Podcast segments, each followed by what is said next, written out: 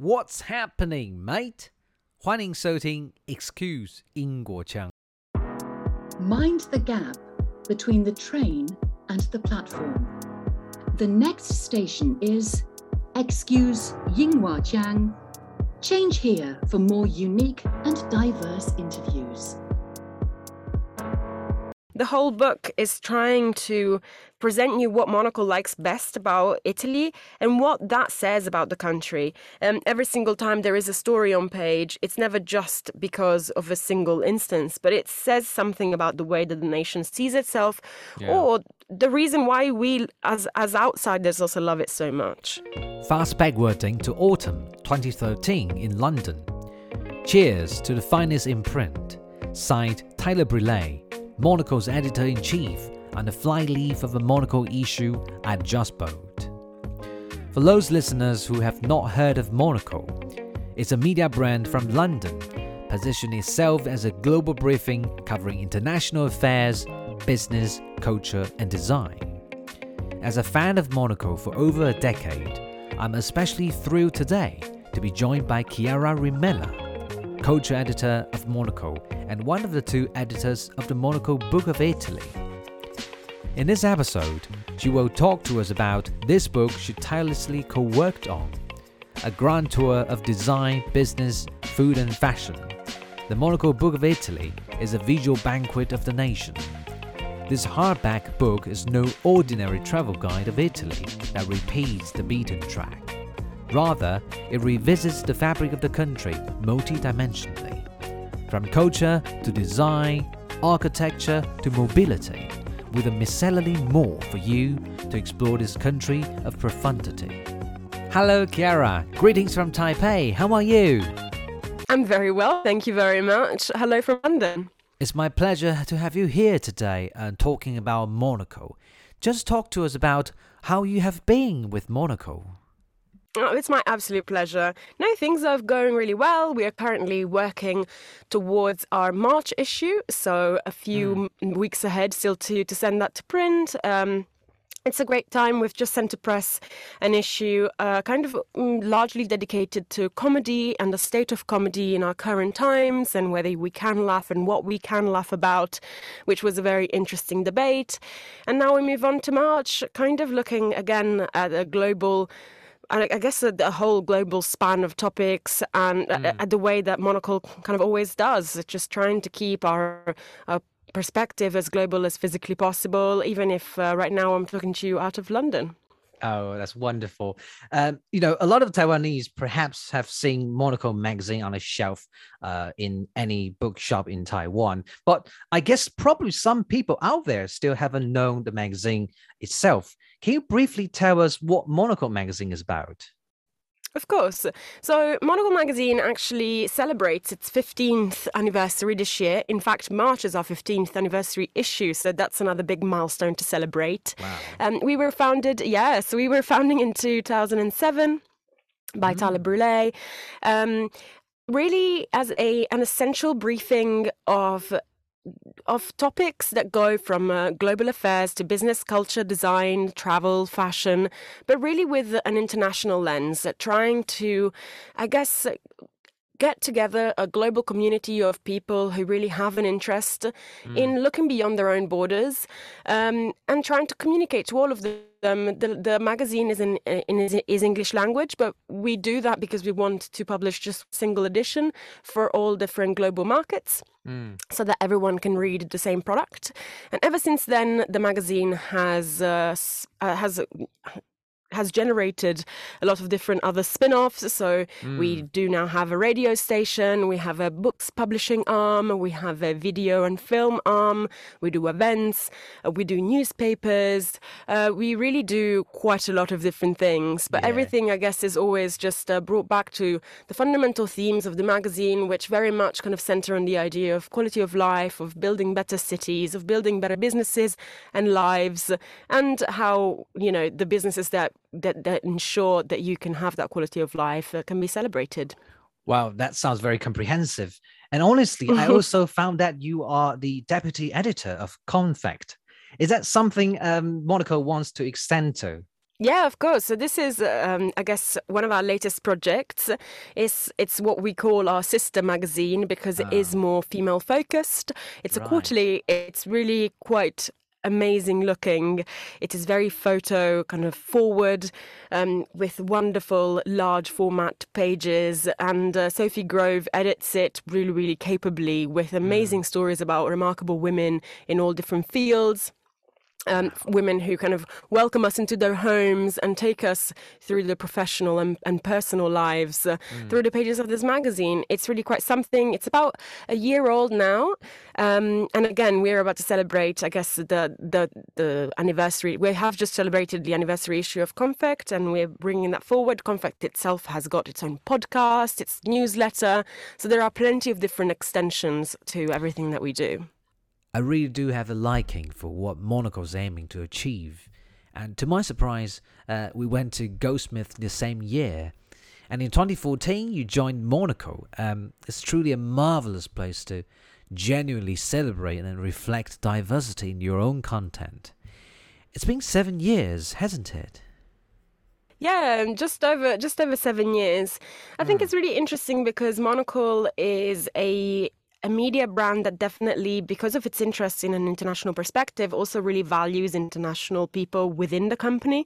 Yeah. Um, I guess a lot of the media industry in the UK is predictably populated by a lot of kind of English speaking or pre- at Mm. least uh, English mother tongue speakers. yeah. Um, and I think it's very remarkable that here at Monocle we really have such a variety of international voices and you know Oh, brains on the editorial floor. So you will hear languages spoken, uh, languages spoken from you know Portuguese to Spanish to Italian, like myself, Japanese, uh, and beyond. So it really just uh, it, it just means that when we do approach this idea of providing a briefing on the world, we're not just looking always and entirely as outsiders, Yeah. uh, but also as insiders too. So there is always this double perspective. I think that we do like to have that external perspective, but it's also nice to have someone who can guide you into the intricacies of their own national psyche. And having an editorial team as varied as as we do really does help in order to achieve that. Mm. And what does Monocle as a media brand mean to you now after more than seven years as part of the team? Because you went there in 2014 because of perhaps the miscellaneous uh, nationalities it can accommodate. But now, after you know seven years, what did you you know think about the media brand you have been working for? Is it is it inspiring you something new every day, or is it evolving to to an extent that you have never imagined before? Well, I think that I always struggled to believe that other people wouldn't want to be journalists because to me, there is no better job in the world than being a journalist. I would say that I'm biased, but what brings me joy Happily. about my you know what brings me joy about my own profession is this idea that you never stop learning that every mm. single day you talk to somebody different you learn something new and Yeah. that to me is really really exciting and monocle has allowed me to have the most incredible of adventures and travels and i've i've been able to cover you know such a wide varieties of stories going to such a wide variety of places again from you know germany to norway to iceland to Wow. japan to singapore to indonesia. Um it really it's it's been a voyage of discovery every single Yeah. time but it's not even necessarily always mm, about how far you go but also just the variety of people that you get to speak to day to day. Um that will never cease to be inspiring.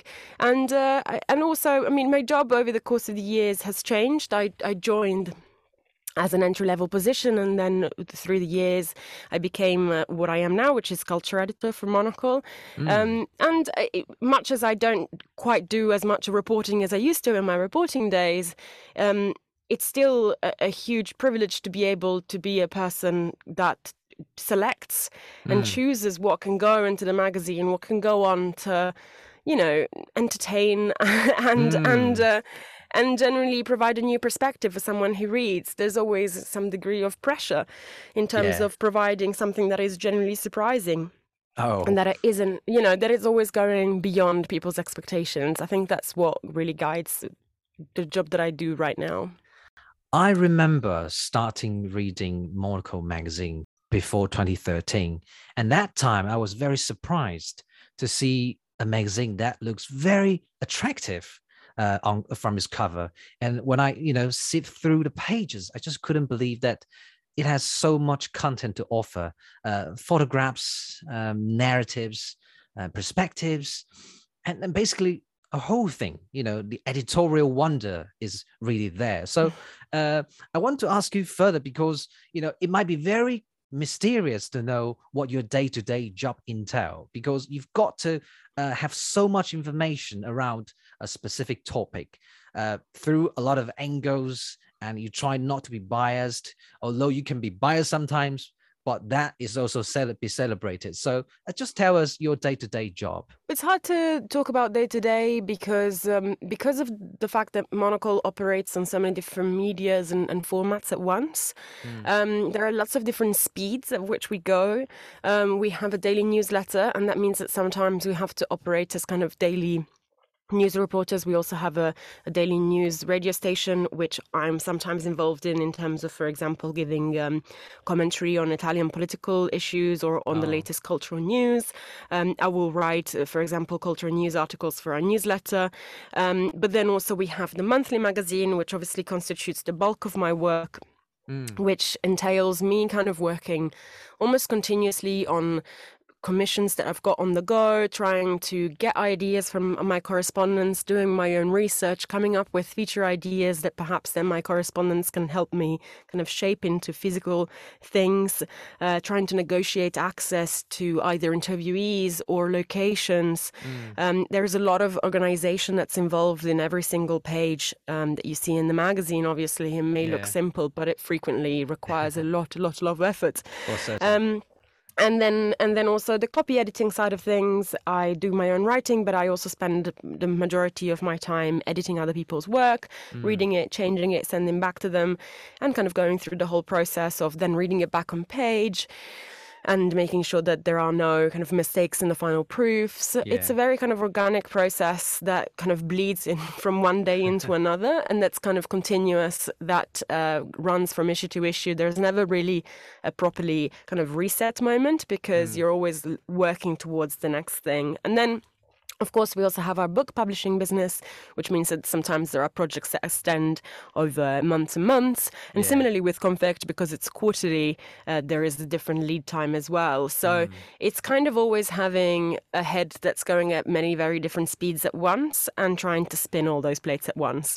So you've got to keep a, a fixed pace when you sometimes accelerate. It sounds very hectic. Um, you know, speaking of uh, books, uh, I've also got to confess with you that.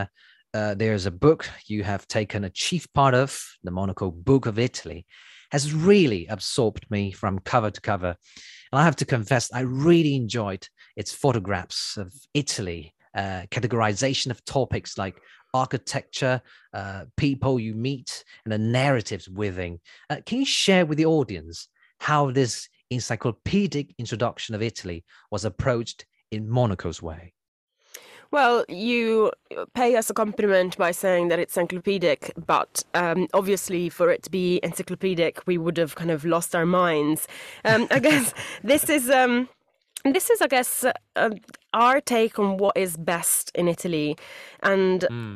it's it's hard to contain the country in just a few hundred pages. For me, particularly hard because I come from there, and so there are so many associations and so many ways in which we could have led it towards. Mm. But I hmm. think it's a summation of over a decade of reporting on the ground. We approached making this book and putting this book together by first of all looking at what we had reported on and the stories that we've told of the of the country over the last mm. 15 years and then looking at how we could fill in the gaps how we could turn these stories that were originally intended for the magazine into, I guess, a bit more of an explanation of what they mean for the national psyche. So I think that mm. The whole book is trying to present you what Monocle likes best about Italy and what that says about the country. Um, every single time there is a story on page, it's never just because of a single instance, but it says something about the way that the nation sees itself yeah. or the reason why we, as, as outsiders, also love it so much. Yeah. Well, that's a perfect way to put it. You also include some of the symbols like uh, Vespa, Gelatelia, and, uh, well, pardon my Italian, Galleria Vittorio Emanuele II, to name. That was fantastic. Congratulations. well, thank you very much. I tried my best and repeat many times before. well, all right, back to it. Uh, I was really fascinated by the richness of you know the facets of this book. Uh, but what I'm most intrigued to know is your uh, lens, as you just mentioned. You are from Italy. Um, throughout this process, composing this book uh, from Monocle, based in London, can you share your thoughts? Well, I think you you make a very interesting point because yes, I, I, was very instrumental in the making of this book, obviously, and um, it was a very personal project for me. But it also came about through lots and lots of different conversations with Joe Pickard, um, the editor of our books kind of chain, mm. um, with our, our, books collection, the editor of our books collection, and and with our creative director um, Richard Powell.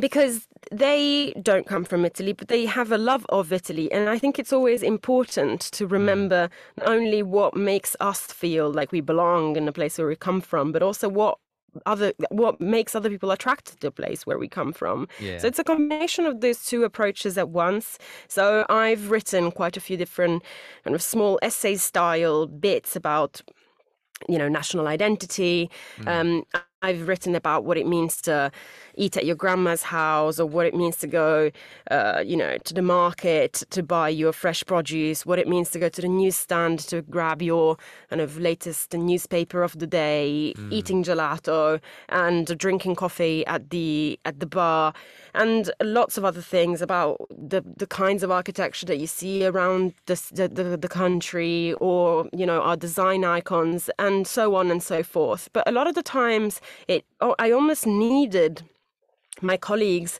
to give me almost a frame of reference to walk towards. They would be the ones telling me, what about that thing that I really love?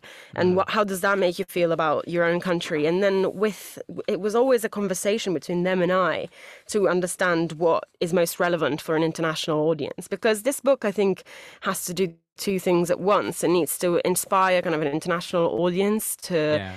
you know, to, for to, for the you know to inspire them to love Italy even more, perhaps even to go themselves. But also, it's meant not to disappoint Italians, not to make them feel like we've just gone for the national cliches, but to make them perhaps re yeah reappreciate what they have. And I think uh, it's it's hard sometimes when you're absorbed into a reality to kind of take a step back from it and really mm. appreciate it. And I think that's what this book tries to do. At least it definitely has done for me. Mm. Well, it has achieved what you wanted to achieve. It really did. Uh, honestly, I realized that um, you know it's like inspiration that has to bounce back and forth between natives and outsiders, and to come up with then a version that can be you know so-called universal. And I think it really achieved that. So I want to continue. Uh, by asking another question, and that is also related to this series of books probably a year ago, I've purchased the Monocle Book of Japan uh, for my dad as a as a birthday gift, and he really enjoyed it. So I think it's, it's rather interesting for me uh, in Asia to learn more about Japan from Monocle's perspectives, uh, because Taiwan is quite close to Japan geographically and also culturally. But this perspective from Monocle just adds to its delight, you know, and it's even more so uh, to read more books in this series, like the one we're just talking about of Italy and the latest of the Nordics. Now, what does this series want to achieve to the readers? Well, I don't know if we really start with an idea of achieving something with the readers. I think we maybe we we want to show our love and surprise them to look at a country through a new lens, to go beyond perhaps the ideas mm. that they have that are that, that, they've kind of been culturally planted with and show them a different layer or a layer underneath. But also, we're speaking to a very, very well informed audience. You know, monocle mm. readers are very, very well informed, very well traveled, and frequently don't need us to teach them things about Italy or Japan or the Nordics because they know them well mm. themselves. So it's more of a celebration, a reminder of the things that all these different countries do well and the reasons why we love them. And, you know, the, the Book of Japan came to be in quite a similar way to the Monocle of it, the Books of Italy Mm. Because we have a historical connection with the country, we have a bureau there with, you know, our journalists that have been working there for again, you know, over a decade, yeah. and you know, we have Japanese staff there, we have staff that has moved from England ages and ages and ages ago, so long ago mm. that you know it would be difficult to call them kind of fully English anymore. um, so it's it's um, it's important that we have our own fascination with Japan as a background for the birth of the book, but also the knowledge on the ground. We haven't just parachuted somebody into Japan for two weeks to kind of do a travel guide to the country. It's a really mm. well reasoned and kind of lived in account of what it means to love that country. And I think that really shows. And equally for the Nordics, it's it's a region that we've visited a, a, number of times, not only because we've done a lot of stories there, but because it, it means so much to the way that Monocle understands urbanism, understands quality of life. And if you've kind of followed the history of Monocle, we do a quality of life survey every year. And in mm. that hmm. quality of life survey, the kind of the Nordic capitals tend to rank quite high. And, yeah. and that informs the way that we look at the world because they are places that we return to time and time again to kind of understand this way of life. And again, that filters through this book. It's not a tourism book, it's not a travel guide. Mm. It's meant to communicate the joy of living life the Nordic way. Yeah. Absolutely. Well, I'm just so excited uh, to learn that you've got everything covered. Well, from your twist. And we try, we try. Yeah, I can see very hard, but um, I, I really, it just really, I'm really fond of the idea of trying to cover a, a, a, geography as best as you can. You know that a lot of readers of it are already well informed, but how can you add that extra bit uh, with your own perspective that can be very inspiring? And that's the the most difficult part. Uh, and I also want to uh, come back to your metaphor just now to uh, parachute a, a, person for two weeks in one land. You know, nowadays, two weeks is just for quarantine, so you can't really spend you know, time doing something really meaningful, right? Uh, so before we wrap up our interview, I'd like to uh, end it with the last question. Uh, to you, Chiara, what is something we often neglect in cross cultural communication that needs to be addressed more?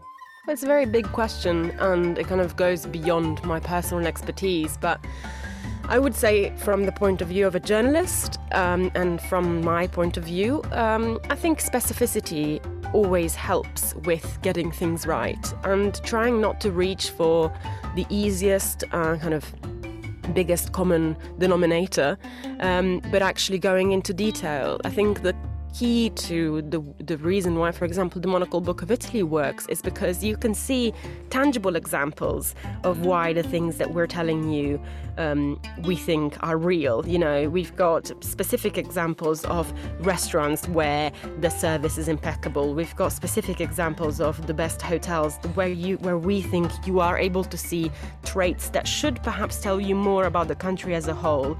Um, so I think it's about really finding a detail that therefore doesn't erase difference, but really just goes to. Um, it doesn't patronize anybody, nor the people who read it from the inside or the people from the outside. It gives you a practical bit of information that isn't trying to generalize. And I think ultimately for us, that's the secret to a successful way of covering a, a location editorially.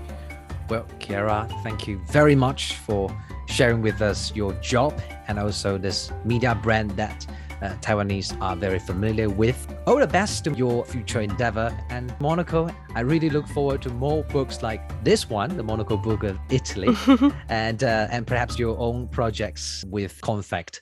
Really exciting. Thank you very much, Chiara. Thanks to you. Thanks very much. Hi there. Thank you so much for listening to Excuse Chang your source of unique interviews from around the world. Cross cultural understanding starts where perspectives are heard. If you're a fond of my interviews, I would be grateful if you could rate and review my channel on Apple Podcasts to show your support. If you're interested in joining other listeners who enjoy this channel, you could ask to join my Facebook group, Excuse Chang, and of course, on Instagram, you can also follow me there. Until next episode, cheerio!